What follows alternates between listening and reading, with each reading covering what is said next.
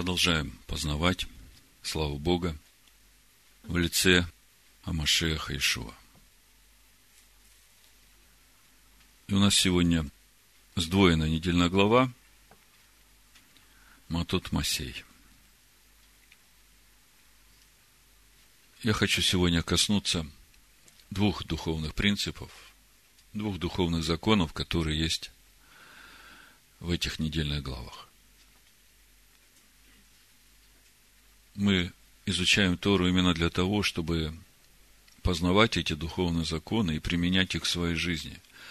Мы изучаем Тору для того, чтобы познавать волю Бога, познавать естество Бога и обновляться в это естество, в душе своей, в мыслях своих, в чувствах своих, внутреннем нашем человеке. И для нас очень важно читать Тору не просто как э, повествовательный рассказ или книгу. Нам важно видеть, что за всем сказанным стоит. Это только внешние одежды, события, о которых мы читаем. Но эти события одеты на тело. И всякое событие, оно связано именно с тем, послушается народ воле Бога или не послушается. Тело – это и есть воля Бога. А в этом теле живет душа, и это естество Бога. И это та тайна, которую Машех хочет нам раскрыть. Так вот, э, хорошая весть в том, что когда мы познаем эту тайну, эта тайна Бога в нас, она охраняет нас. Рассмотрим один духовный закон из э, главы Матот и один духовный закон из э, главы Масей. Начнем с главы Масей. В числах в Бамидбар 33 главе с 50 по 56 стих дается духовный принцип владения обетованной землей. Вы понимаете, что мало войти в обетованную землю, важно владеть этой землей. А другой духовный принцип, который будет итогом нашего разговора, это э, глава Матот. Мы поговорим о духовном принципе очищения сосудов, которые вносят в пределы Израиля, в общество Господня. И это у нас все выстроится в цельную картину. Давайте начнем с э, Бамидбар, 33 главы, 50 стих. «И сказал Адонай Моисею на равнинах Моавицких у Иордана против Иерихона, говоря, «Объяви сынам Израилевым и скажи им, когда перейдете через Иордан в землю ханаанскую, то прогоните от себя всех жителей земли и истребите все изображения их, и всех литых идолов их истребите, и высоты их разорите. И возьмите во владение землю и поселитесь на ней, ибо я вам даю землю сию во владение. И разделите землю по жребию на уделы племенам вашим, многочисленному дайте удел более, малочисленному дайте удел менее – Кому где выйдет жребий, там ему и будет удел. По коленам отцов ваших возьмите себе удел. Если же вы не прогоните от себя жителей земли, то оставшиеся из них будут терными для глаз ваших и иглами для боков ваших, и будут теснить вас на земле, в которой вы будете жить. И тогда я, что вознамерился сделать им, сделаю вам. Ну, давайте несколько моментов сразу определим из сказанного, из прочитанного. Значит, когда войдете, когда перейдете Иордан, прогоните от себя всех жителей земли. Ну, прогонять нужно только тех, которые не принимают волю Бога.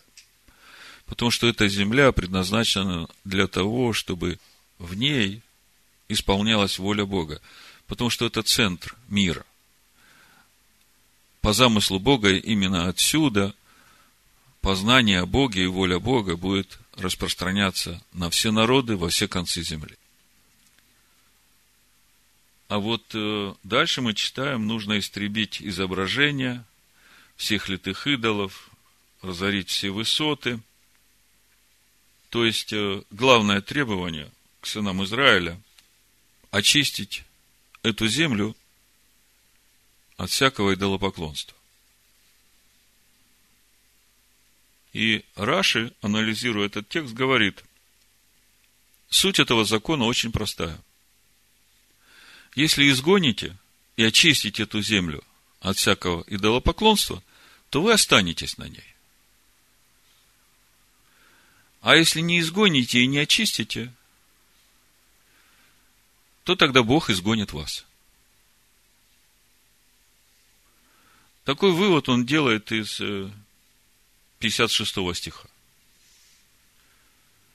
И тогда, что я вознамерился сделать им – сделаю вам. То есть, э, мысль очень простая.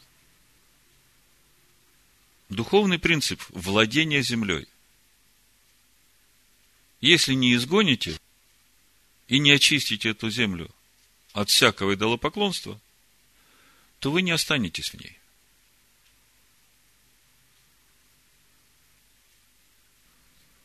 Мы живем в Новом Завете. И Бог создает народ сейчас во имя свое из людей, из всех народов. И мы понимаем, что Святая Земля, в которую вводит нас Всевышний, это царство возлюбленного Сына, это Слово Бога. Это то слово, которое должно записаться на сердцах наших, в мыслях, в душе, во внутренностях, чувствах наших. А духовный принцип тот же. Для того, чтобы записалось, для того, чтобы это стало нашим, нужно очистить нашу душу от всякого идолопоклонства. От всяких измов, которые прилепились к нашей душе за нашу жизнь в этом мире. В послании Колоссянам, в первой главе, 13 стихе, можно прочитать о том, что Отец нас ввел в царство возлюбленного Сына.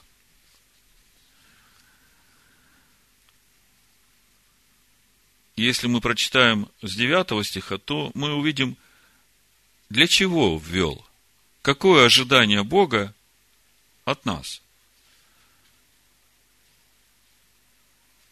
Смотрите. Это напрямую пересекается с тем, о чем мы только что читали в числах 33 главе. Посему и мы с того дня, как о сем услышали, не перестаем молиться о вас и просить, чтобы вы исполнялись познанием воли Его. А где Его воля? В Слове. Во всякой премудрости и разумении духовном. А как приходит эта премудрость и разумение духовное, скажите мне? Вот мы читаем сейчас, э, заканчиваем четвертую книгу Моисея, Баймедбар, в пустыне. И мы видим, что происходит с народом в тех случаях, когда они послушаются закону Бога и когда они не послушаются закону Бога.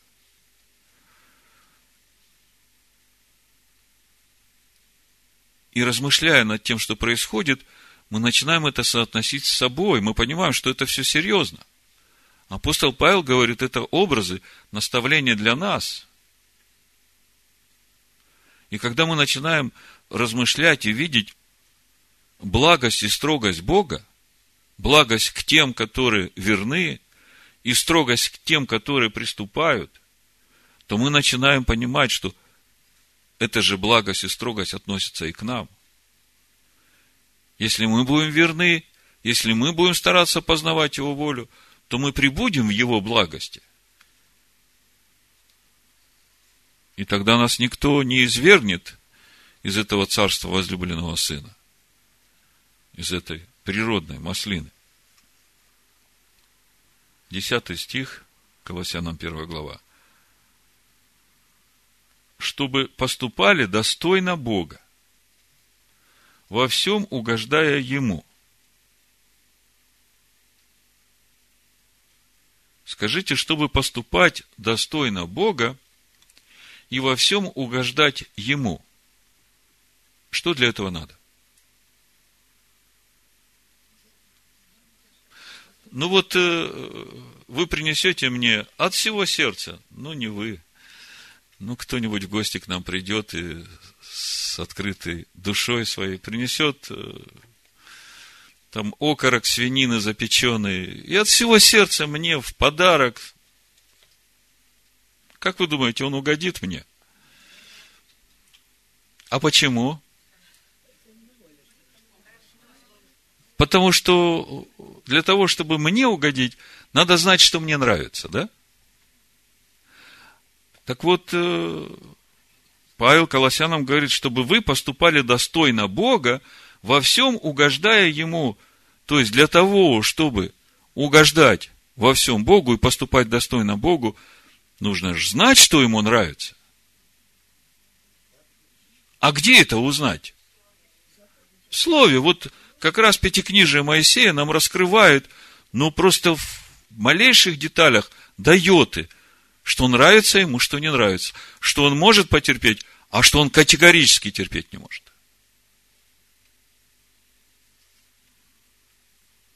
Принося плод во всяком деле благом и возрастая в познании Бога.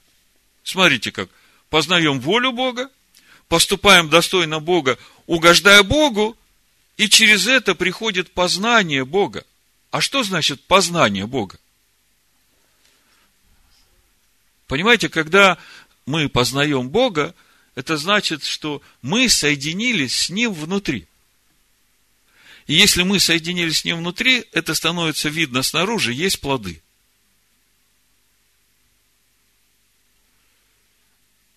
И это становится естественным образом жизни для нас. Вот нас все время упрекают в том, что мы законники. Что мы пытаемся себя оправдать какими-то делами закона. Но на самом деле это неправда. То, что мы делаем по жизни, это уже результат, это уже плоды нашего познания Бога, нашего познания того, что Ему угодно, нашего познания Его воли – и когда мы это познаем и соединяемся с этим, это уже становится нашим естеством. Мы так думаем, мы так чувствуем. И если мы соединились с ним внутри, это становится видно снаружи, есть плоды.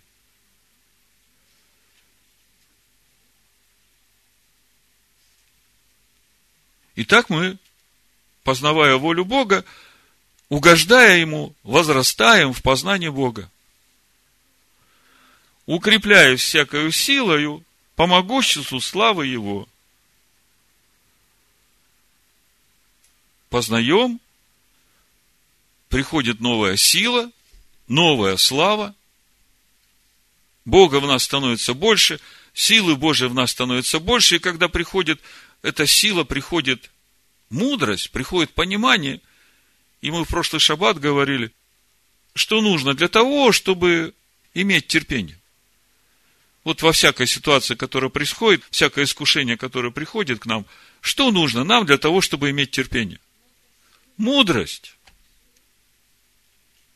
Когда мы понимаем замысел Бога, когда мы понимаем, что происходит, почему происходит и для чего происходит, и при этом мы знаем, что это все для нас, ради нас, чтобы мы увидели, что в сердце нашем,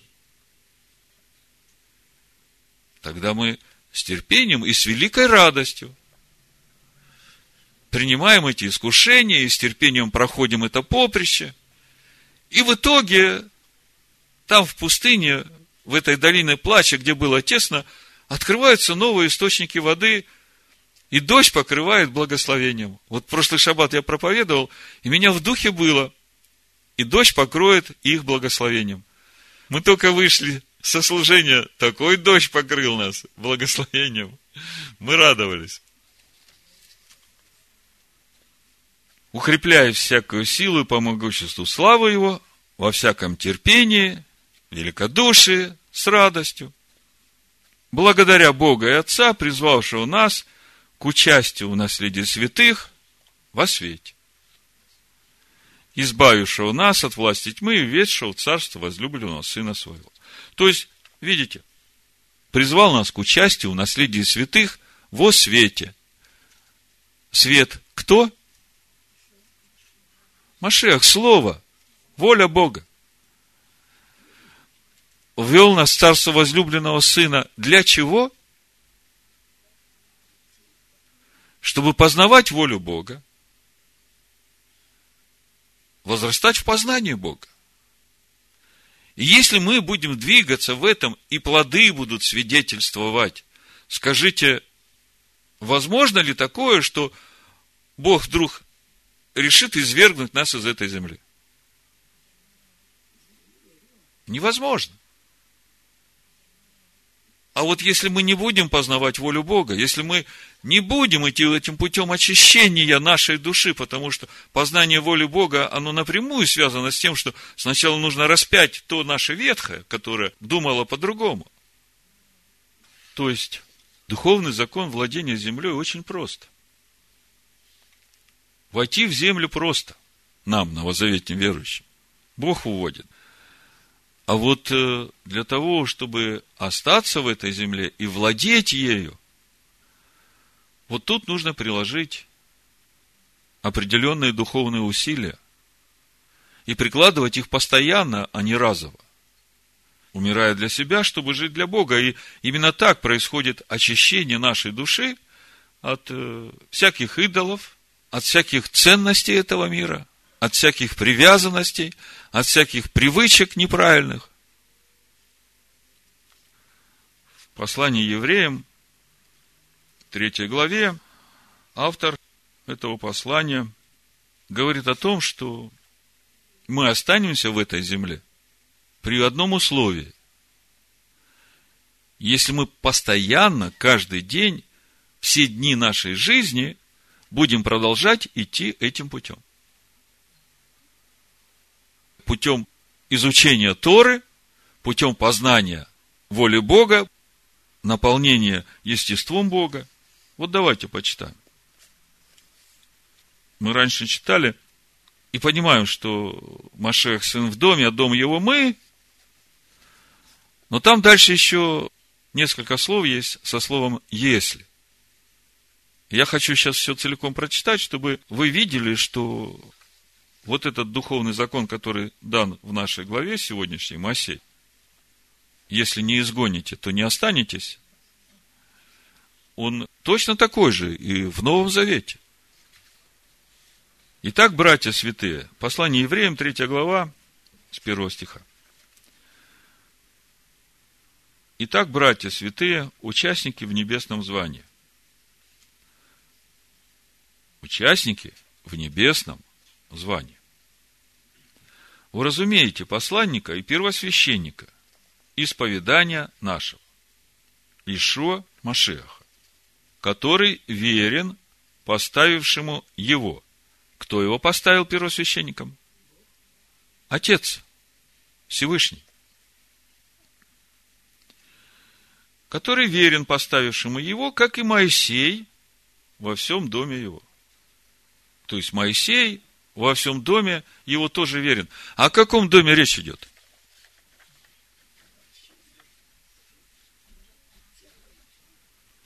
О доме Бога, да? О небесном Иерусалиме, скиния Бога с человеком, да? То есть, Бог поставил Ишуа Машеха первосвященником вот в этом доме, в небесном Иерусалиме. А Моисей верен в этом доме. во всем. Во всем доме его. Ибо он достоин тем большей славы перед Моисеем, сам Машех Иешуа, чем больше честь имеет в сравнении с домом тот, кто устроил его. То есть, есть дом, в котором Моисей верен, а есть тот, кто устраивает этот дом. И вот Машех Иешуа, он больше Моисея, потому что он устраивает этот дом. Ибо всякий дом устрояется кем-либо, а устроивший все есть Бог. Амен. Потому что Бог через своего Сына устраивает этот дом. И Моисей верен во всем доме его, как служитель, для засвидетельствования того, что надлежало возвестить. Слушайте, это Новый Завет. И Новый Завет говорит, что Моисей верен во всем доме Бога. Во всей церкви Машеха Ишуа. Истинная церковь. И Моисей возвестил все для этого дома, что надлежало возвестить. Скажите, что будет с домом, если Моисея выставить за дверь? Дома не будет. Будет что-то другое. Но это не тот дом, который строит Бог. Амен? Амен. Шестой стих. А Машех, как сын в доме его. А дом же его мы, мы это все прекрасно знали. А дальше запятая стоит. И стоит слово «если». То есть, дом его мы, если только дерзновение и упование, которым хвалимся, твердо сохраним до конца. Вот, об этих словах я вам говорил. Оказывается, войти в царство возлюбленного сына несложно. Бог открыл путь всякому человеку, который верой принимает искупительную жертву за грехи человека, за который отдал отец своего сына.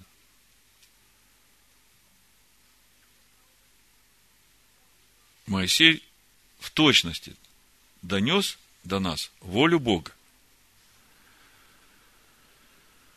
И вот мы можем быть этим домом и оставаться в этом доме, если только дерзновение и упование, которым хвалимся, твердо сохраним до конца. А что это значит? Что значит сохранить дерзновение и упование? Вот то, что мы читали в Колоссянах. Во все дни нашей жизни в этом мире постоянно, с дерзновением, наполняться познанием воли Бога, во всем угождать Богу, приносить плоды, возрастая в познании Бога. Не может быть так, что, ну вот, я хорошо потрудился в этом году, ну, в следующем могу себе позволить немножко расслабиться, отдохнуть. Не дай Бог. Себе это кому ты хочешь позволить расслабиться, отдохнуть? Вот нам подсказывает, бесстыдной душе. Понимаете, истинный наш внутренний человек расслабляется и отдыхает только в Боге. Поэтому, если ты действительно в Боге, то тебе и мысль такая не придет в голову. Только в Боге успокаивается душа моя. Амен. Ну вот. Если мы почитаем дальше послание евреям, третью главу, то здесь об этом же мы видим автор послания евреев предупреждает нас. Если мы не сохраним это дерзновение, если мы вдруг начнем противиться воле Бога или игнорировать ее, ожесточая свое сердце, то закончится тем, что мы потеряем Царство Бога. и не войдем в эту вечную жизнь, в этот небесный Иерусалим. С седьмого стиха, третья глава послания евреям, прочитаю.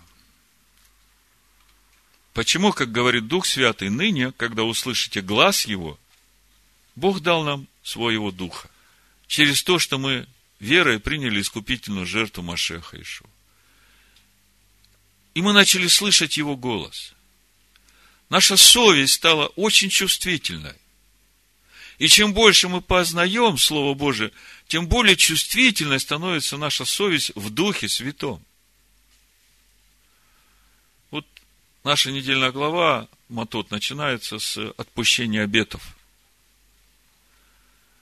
И со мной на этой неделе произошла очень показательная история, которая говорит о том, что мало знать, надо, чтобы это вошло внутрь тебя и стало тобой. Ну, лето кончается, я все, все мечтаю поехать на рыбалку, ну, хотя бы дня на три. Ну, как-то все не получается, и думаю, ну, хотя бы тут рядом где-нибудь поеду, один вечерок порыбачу, смотрю в рекламе там объявления, сейчас у нас много частных озер, предлагают рыбалку. Ну, тут поближе упустимся. Нашел объявление, там предлагают порыбачить за 5 евро.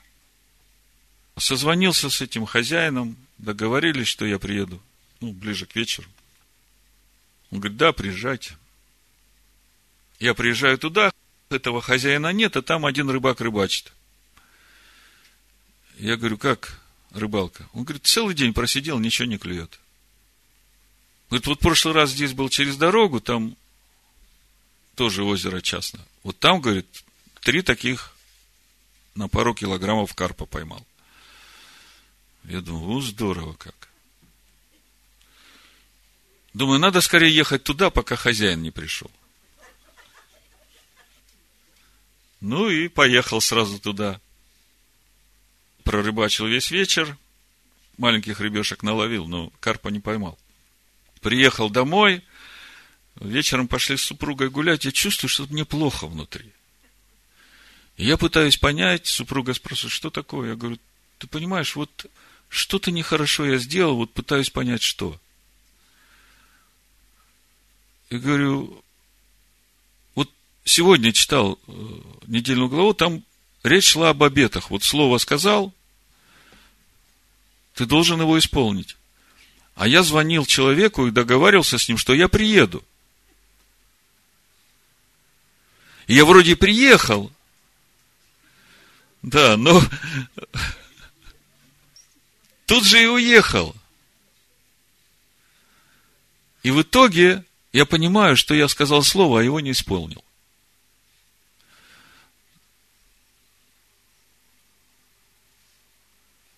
Ну, супруга старалась мне оппонировать, убеждать. У меня покоя нет, и я понимаю, что мне надо снова ехать именно туда. И, на следующий день я вечером опять еду туда, к этому хозяину. Говорю, вот вчера приехал и уехал, а обещал, и слово осталось невыполненным, поэтому я приехал у вас порыбачить.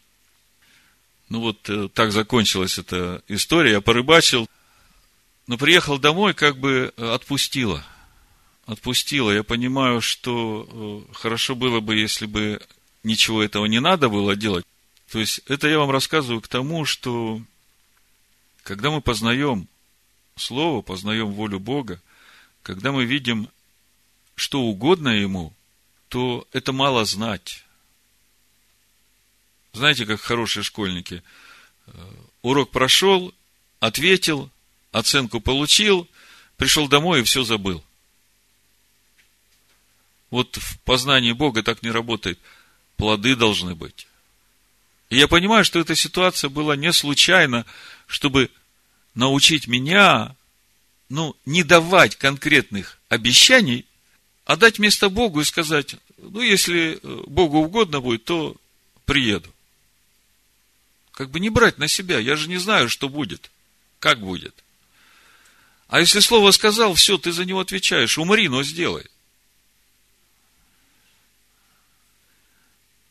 А вот смотрите, что было бы, если бы я услышал это обличение и проигнорировал его? Ведь обличает Дух Божий.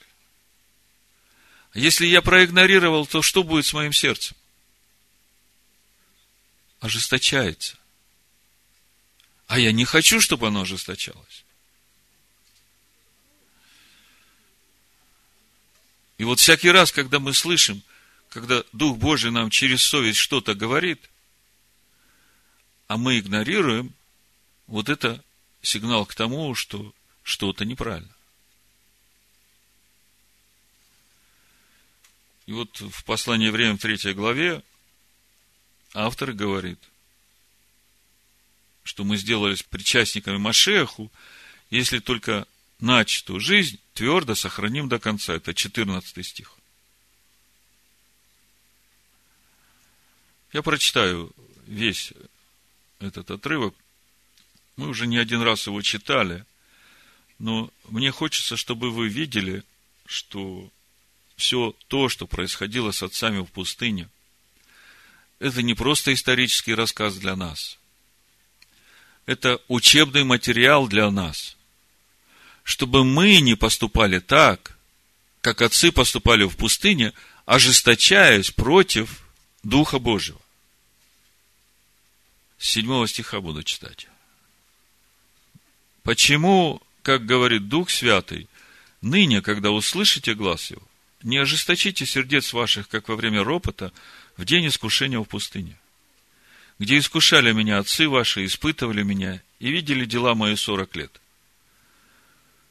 Посему вознегодовал на он и род я и сказал, непрестанно заблуждают сердцем, не познали они путей моих.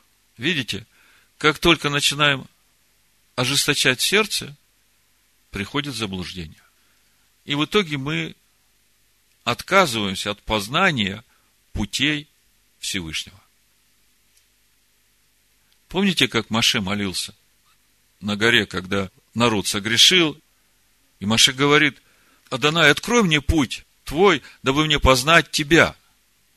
И Моисей увидел, что определяющего качество в взаимоотношениях с людьми – это милость. Милость Бога к человеку. Он понимает, что мы немощны, что мы маленькие еще, младенцы, которые растут. Но милость Бога к человеку какому? Который упорствует в ожесточении сердца, или который кается, понимая, что я неправильно сделал, и бежит скорее исправить. Милость Бога к боящимся Его. 24-й псалом. Если я в ожесточении сердца и упорствую в этом, то могу ли я рассчитывать на милость Бога?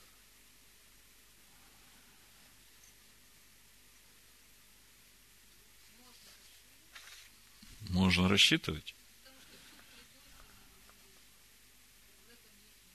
А, в таком случае, да, если суд придет, получишь по всей программе, и тогда придет раскаяние и милость. Ну, надо ли доводить до этого? Не надо. Непрестанно заблуждают сердцем, не познали они путей моих. Посему я поклялся в гневе моем, что они не войдут в покой мой. Вот это уже серьезно. То есть, если ты раз ожесточил сердце свое, второй раз, третий, десятый раз, то это уже как бы выбирает лимит терпения Всевышнего. Посему я поклялся во гневе, что они не войдут в покой мой. Скажите, насколько серьезно для вечной жизни войдет человек в покой Бога или не войдет? Очень серьезно, потому что вечная жизнь, она и есть вхождение в его покой. Вы согласны со мной? Амин. 12 стих. Смотрите, братья, чтобы не было в ком из вас сердца лукавого и неверного. Лукавого, то есть с хитрецой такое, ищет для себя. Помните, как э, Белам. Как бы знает волю Бога, а все равно искал возможность как бы все-таки извернуться, уловчиться и проклясть Израиль. И получить это вознаграждение Балака. Ну, в нашей недельной главе мы читаем, чем он закончил.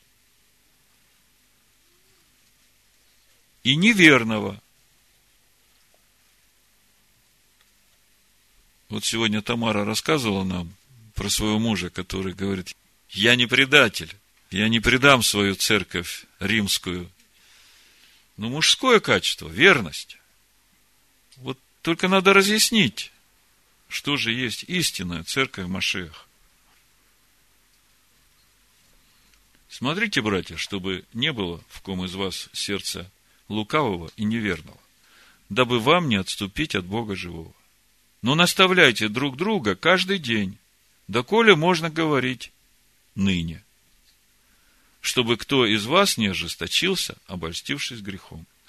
Ибо мы сделались причастниками Машеху, если только начатую жизнь твердо сохраним до конца.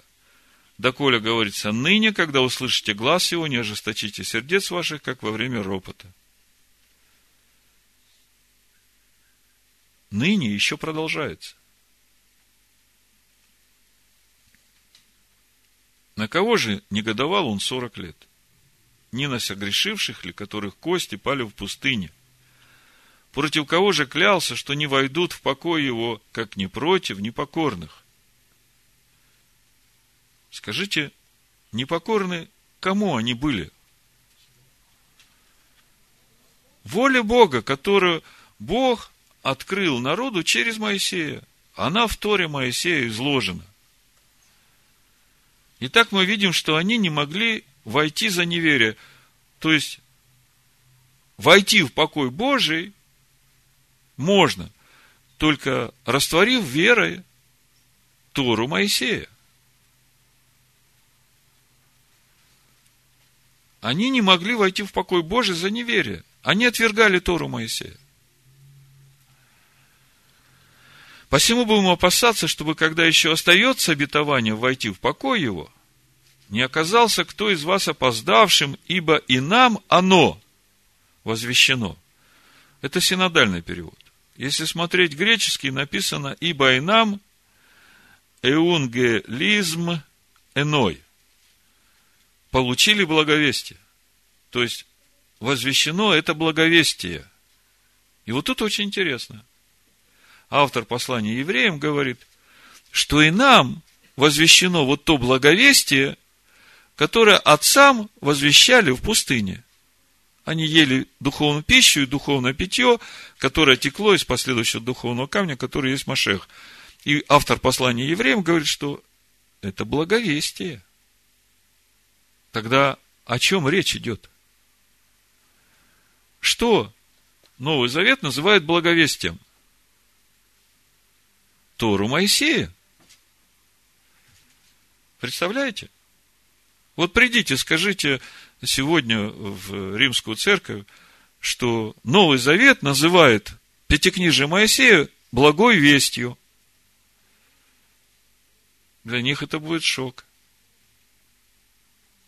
А если взять, показать, и разобрать и объяснить, тогда наверняка они увидят и поймут, как бы этого хотелось. И что очень печально, смотрите, в то время, когда автор писал послание евреям, я понимаю, что это э, конец первого века. Так вот он, он пишет, ибо и нам оно возвещено, как и тем. Тем это кому? Тем, которые в пустыне были, да, то есть э, у нас сейчас э, здесь в третьей главе первый век нашей эры, да, а в пустыне 1300 лет до этого были. И автор говорит, и нам возвещено это слово, нам, новозаветним верующим, как и тем, которые были в пустыне. То есть, в то время, когда писалось послание евреям, Тора возвещалась новозаветним верующим. Вот отсюда это можно увидеть. И нам это возвещено, как и тем. Скажите, сколько лет уже не возвещается Тора Моисея в римской церкви? Ну, 1700 лет примерно, да? Со дня основания, вот Наум говорит. С 325 года. Но не принесло им пользы слово слышанное, не растворенное верою слышавших. Оказывается, надо возвещать это слово, и надо растворить это слово своей верой. Вот тогда оно принесет пользу. А как может человек растворить своей верой, если ему даже не возвещают это слово? Ему говорят, Иисус Христос отменил закон. А сам Машех Ишо говорит, не думайте, что я пришел отменить закон или пророков. Я исполнить пришел. И если ваша праведность не превзойдет праведность книжников и фарисеев, вы не войдете в Царство Божие. Ишуа говорит там дальше, в Нагорной проповеди. Тогда становится понятно, какое Евангелие ходил и проповедовал Ишуа в свой первый приход в то время, когда он вышел на служение. Помните, он выходит из пустыни и ходит и начинает благовествовать Царство Божие – Мы сейчас говорим о законе владения обетованной землей. И он очень прост. Или ты растворяешь этот закон своей верой, и через это очищаешь свою душу от всякого идолопоклонства, от всего, что не угодно воле Бога. Если ты этого не делаешь, то ты теряешь эту землю.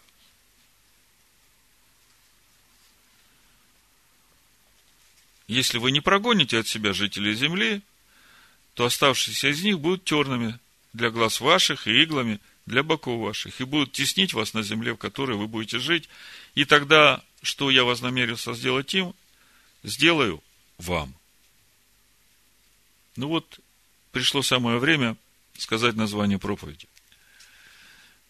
126-й псалом, первый стих, написано «Песнь восхождения» Соломона. Если Адонай не созыждет дома, какого дома? Божьего дома. Напрасно трудятся строящие его. А что нужно для того, чтобы Адонай строил этот дом? Познавать его волю, исполняться плодами познавая Его. Когда мы познаем Его, и Он становится нашим естеством, вот этот процесс, когда Адонай строит дом. Если Адонай не строит дом, то напрасно трудятся строящие его сами. Если Адонай не охранит города, напрасно бодрствует страж. И вот мы уже 20 минут говорили о том, что нужно нам, чтобы Адонай охранял город. Что нужно? Чтобы он жил в этом городе, в этой скине Бога с человеком, в небесном граде. Если Бог живет в этом городе, то тогда никто не сможет разорить его. Если Бога там нет, этот город будет разрушен. Так вот, проповедь я так и назвал. Если Адонай не охранит города, напрасно бодрствует страж. Прочитаем весь псалом. Здесь что-то очень интересное есть для нас сегодня. Значит, если Господь не созыждет дома, напрасно трудятся строящие его, если Господь не охранит города, напрасно бодрствует страж. Напрасно вы рано встаете, поздно просиживаете, едите хлеб печали, тогда как возлюбленному своему он дает сон.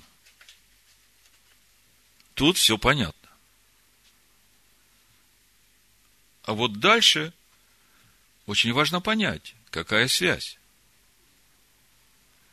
Вот наследие от Господа. Дети. Награда от Него – плод чрева.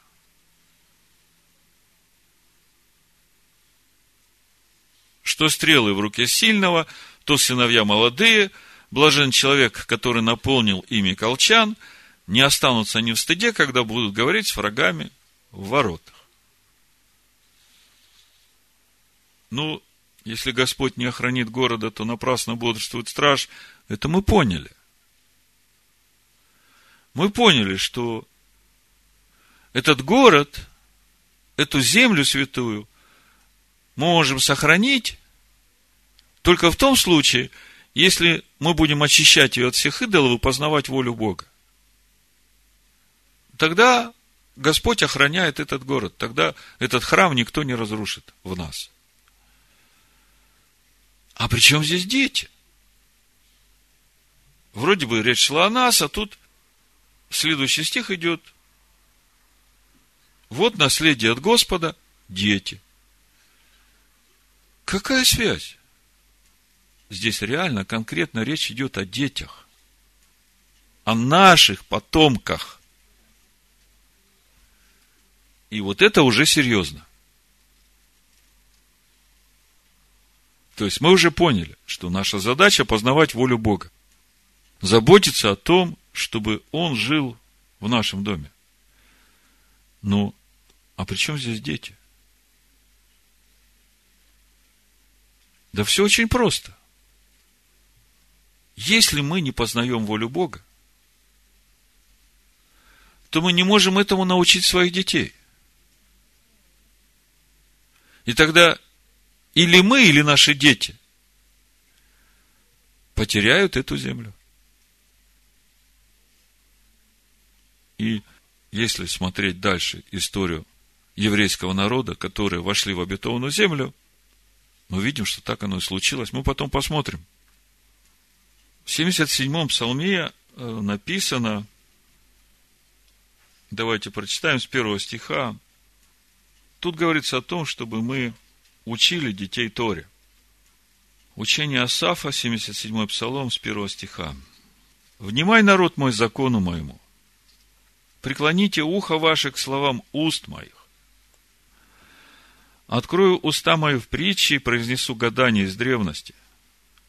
Что слышали мы и узнали, и отцы наши рассказали нам, не скроем от детей их, возвещая роду грядущему славу Господа – и силу Его, и чудеса Его, которые Он сотворил. Пятый стих. Он постановил устав в Иакове и положил закон в Израиле, который заповедал отцам нашим возвещать детям их, чтобы знал грядущий род, дети, которые родятся, и чтобы они в свое время возвещали своим детям. Возлагать надежду свою на Бога и не забывать дел Божьих, и хранить заповеди Его, и не быть подобными отцам их, роду упорному и мятежному, и неустроенному сердцем, и неверному Богу духом своим. Мы как-то читали это местописание, и мы очень хорошо усвоили то, что всем нам очень важно разбирать вместе с детьми Тору Моисея. Разбирать и вникать, как послушание и непослушание духовным принципам Божьей воли связано с нашей судьбой, с тем, что будет приходить в нашу жизнь. Это понятно. Но это еще не все.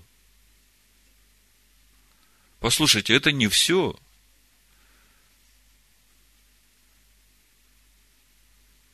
Самое важное, знаете что? Показать своим детям на собственном примере, как мы боремся с этими идолами и изгоняем их из своей жизни.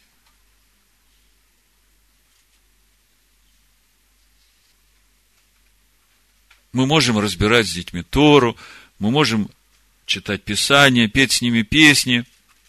Но когда дети видят, как мы поступаем в своей обычной жизни, то именно это их учит. Именно это становится мыслями их души, отношением к жизни.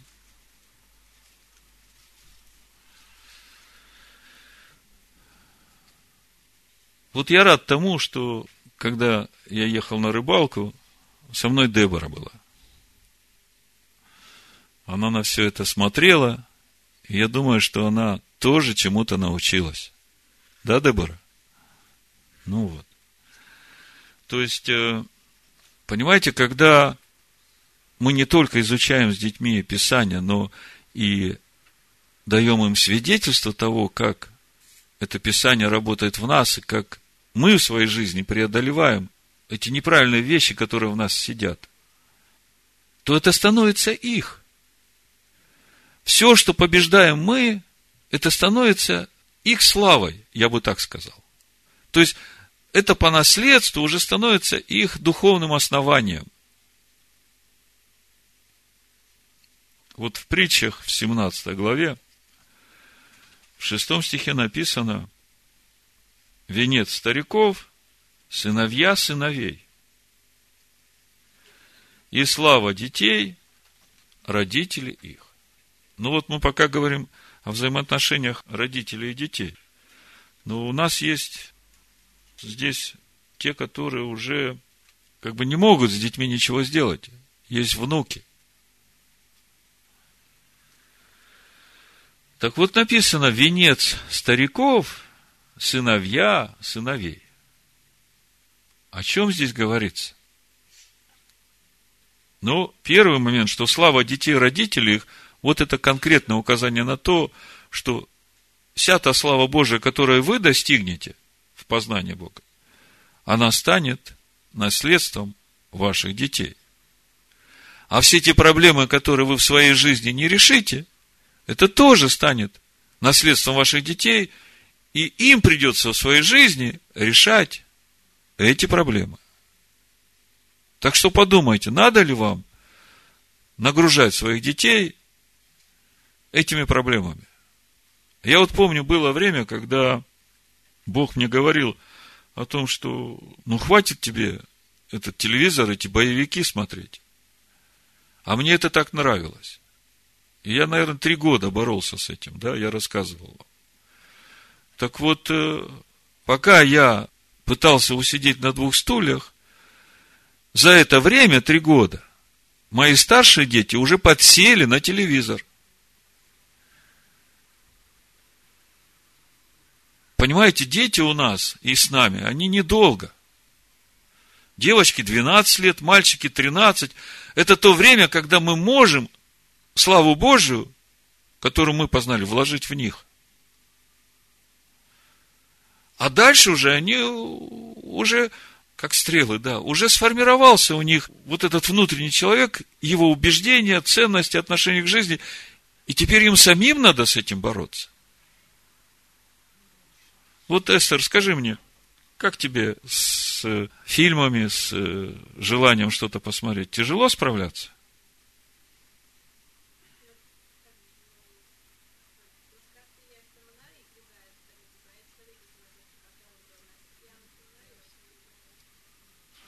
То есть, когда я смотрел, тебе хотелось, сейчас не хочется. То есть, вы видите, насколько это серьезно? Даже затягивание решения какого-то вопроса в своей жизни, ты уже знаешь, что это плохо. Ты уже знаешь, что с этим надо разобраться.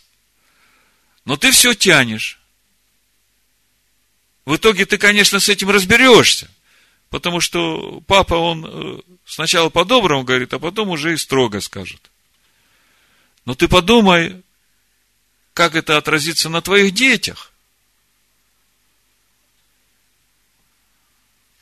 Вот где проблема. Венец стариков, сыновья сыновей. То есть, в конечном итоге, оценкой нашего пути в познании Бога будут наши внуки. Глядя на наших внуков, мы сможем увидеть, не напрасно ли мы прожили свою жизнь.